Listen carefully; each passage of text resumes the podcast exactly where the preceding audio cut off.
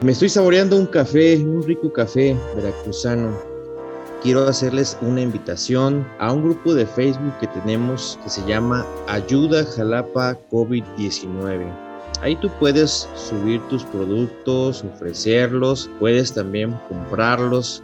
Yo te invito a que te agregues para que le ayudes a un jalapeño. O tú si quieres ofrecer tus productos pues ahí está el grupo. Tenemos constancia de que varios de los miembros de ese grupo y yo me incluyo somos consumidores de lo que nos venden ahí. Y es creado precisamente por los tiempos que estamos viviendo Ay, 14 días, 14 días, señores y señoras, 14 días para que acabe abril del año 2020. Pues un mes que va a quedar para la historia, ¿eh?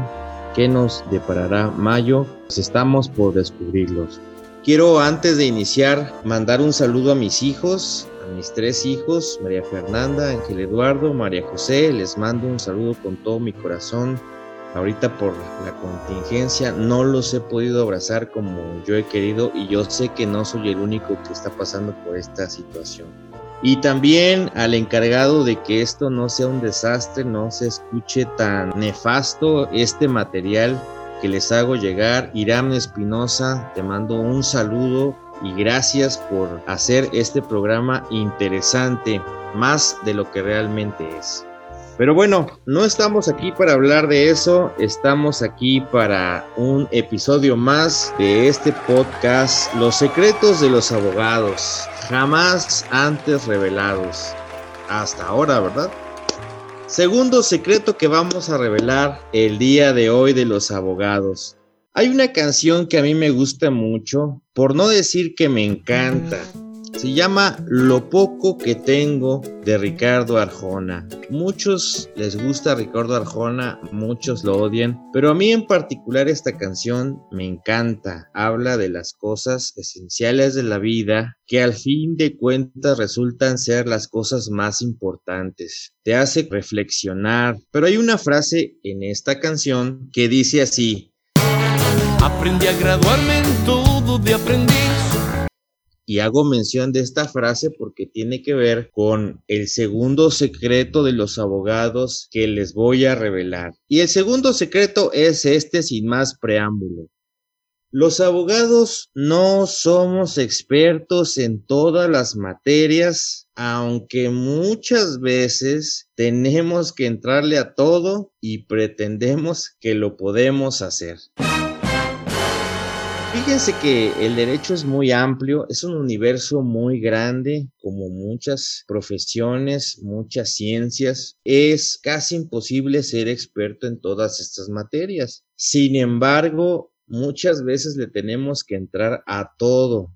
No sé si alguna vez ustedes han pasado por algún despacho de un abogado o han tenido en sus manos una tarjetita de algún abogado muchas veces en esa tarjetita o en ese anuncio que está fuera de su despacho, que dicen abogado y después te enlistan una serie de materias en las que supuestamente este abogado o este despacho conoce civil, penal, mercantil, laboral, amparo, bueno, toda una serie de materias pero la realidad de las cosas, pues no se puede ser experto en todas las materias le podríamos llamar la todología. Hay una frase muy jalapeña que cuando alguna persona hace muchas cosas, es multifacético, le dicen, oye, pues ya nada más te falta vender gorditas en la rotonda. Para los que no son de Jalapa, la rotonda es un mercado donde se caracteriza por vender gorditas muy ricas, por cierto. Así es lo que parece aplicar para cuando a veces uno ofrece sus servicios y enlistas todas las supuestas materias en las que tú eres experto. Tenemos longaniza, chicharrón, carne enchilada, chuleta, bistec, lomo, pollo. Ya nada más le falta vender gorditas en la rotonda. Por ejemplo, yo a lo que más o menos le sé es a lo laboral. La realidad es de que es lo único a lo que le conozco hay materias en las que tengo escasos conocimientos porque nunca he llevado asuntos en esa materia o he llevado muy pocos. Obviamente no puedo decir que soy un experto o un conocedor. necesitas mucha experiencia para especializarte en un tema. Puedes incluso antes de llevar un asunto estudiarlo, repasarlo, repasar las leyes, pero la experiencia es la que te va a faltar. Eso es lo que realmente a ti te va a dar las herramientas para ser un experto, los conocimientos y la experiencia. ¿A qué se arriesga un abogado cuando te metes en temas en los que no eres experto? Pues hacer el ridículo. Esa es la realidad. Hablando de este tema, vamos a contar la anécdota referente a este misterio.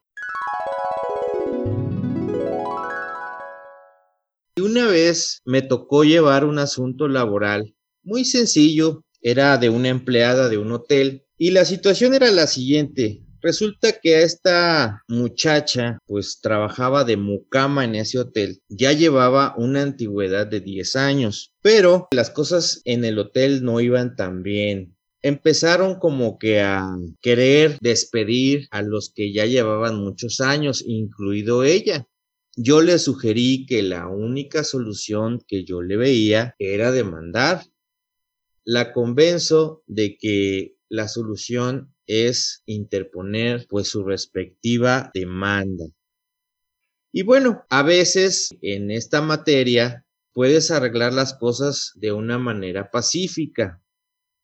Nada más que la dueña de ese hotel era una persona muy difícil, pero pues el proceso o la etapa conciliatoria no nos la podemos saltar. Así lo hicimos, les notificaron la demanda que empieza el asunto con la conciliación. Pero resulta, amigos y amigas, la dueña del hotel se presentó a la audiencia acompañada o representada de un abogado que yo ya conocía, ya él ya tenía mucha experiencia, pero ojo, toda la experiencia que él había acumulado no era en esa materia. Es decir, a él no se le veía mucho por esos lugares. Yo tenía entendido que él se, movía en los asuntos penales y era súper experto en asuntos de accidentes de tránsito, de daños. Era muy, muy fregón en esos temas. Pero en los asuntos laborales realmente pues no se le veía mucho. Antes de seguir con el relato, quiero decirles un detalle importante. Esta muchacha era religiosa, entonces ella se jactaba en que era una persona muy honesta, porque bueno, yo le pregunté al principio si podían argumentar alguna mala práctica, que se robaba el papel, no sé, una cosa de esas. Pero ella me dijo, no, yo soy de esta religión y soy muy honesta. Bueno, entramos y una conciliación, pues bueno, los abogados que me están escuchando saben cómo es. Pues ahí vas a negociar, te hacen una cuenta y te sacan una justa media, como le dicen, y de ahí partimos a negociar. Normalmente pues das uno que otro argumento, explicas tu punto, pero lo más importante es que te diriges hacia los dineros, a ver si se puede arreglar el tema pues con una indemnización, es decir, con dinero. Pronto me di cuenta que el argumento que este abogado pensaba utilizar pues era el tema de la religión de la muchacha. Y entonces constantemente sacaba ese tema y es que bueno, y es que esta muchacha que es de esta religión. Y yo decía, bueno, pero eso qué tiene que ver? Quería dirigir el tema hacia lo que realmente nos ocupaba. Pero él insistía a cada momento en decir, bueno, y le decía a mi clienta, se dirigía hacia ella y le decía, bueno, es que tú sabes que en tu religión no se permite mentir, ¿eh? Insistía e insistía en ese tema. No daba otro argumento, todo se le iba en ese punto. Pero como veía que yo siempre decía, bueno, ¿qué tenía que ver ese tema con, con lo que estábamos ahí viendo? Y bueno, para acabar pronto, empezó rápido a frustrarse porque vio que no daba resultado lo que él pensaba hacer. Él pensaba que con eso la muchacha se iba a sentir mal.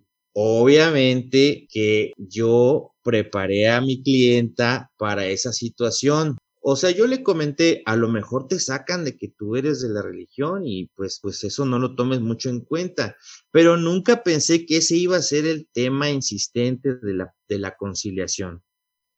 Hubo un detalle muy curioso, el abogado yo creo que nunca se acordó de mí, no me reconoció, pero dijo algo, ya su último, digamos que su última carta fue la siguiente.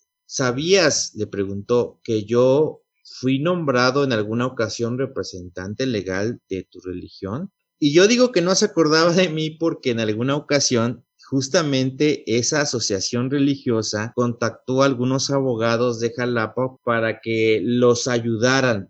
Y entre estos abogados, ¿quién creen ustedes que estaban? este abogado y estaba yo. Pero en ningún momento nos dieron una carta poder, nada. Nosotros nunca fuimos representantes de esa asociación religiosa. Lo único que nos pidieron es un favor y tan fue favor que no cobramos nada. Entonces yo siento que este abogado eh, sintió que, que, podía decir eso y no sé cuál era el efecto que, que le quería dar o que quería producir en mi clienta. Pero a mí me dio mucha risa porque obviamente no se acordaba que yo también estuve ahí y que yo sabía cómo estuvo el asunto y que por lo tanto, pues, pues más que otra cosa me dio risa. Y cuando me gana la risa, pues me gana la risa.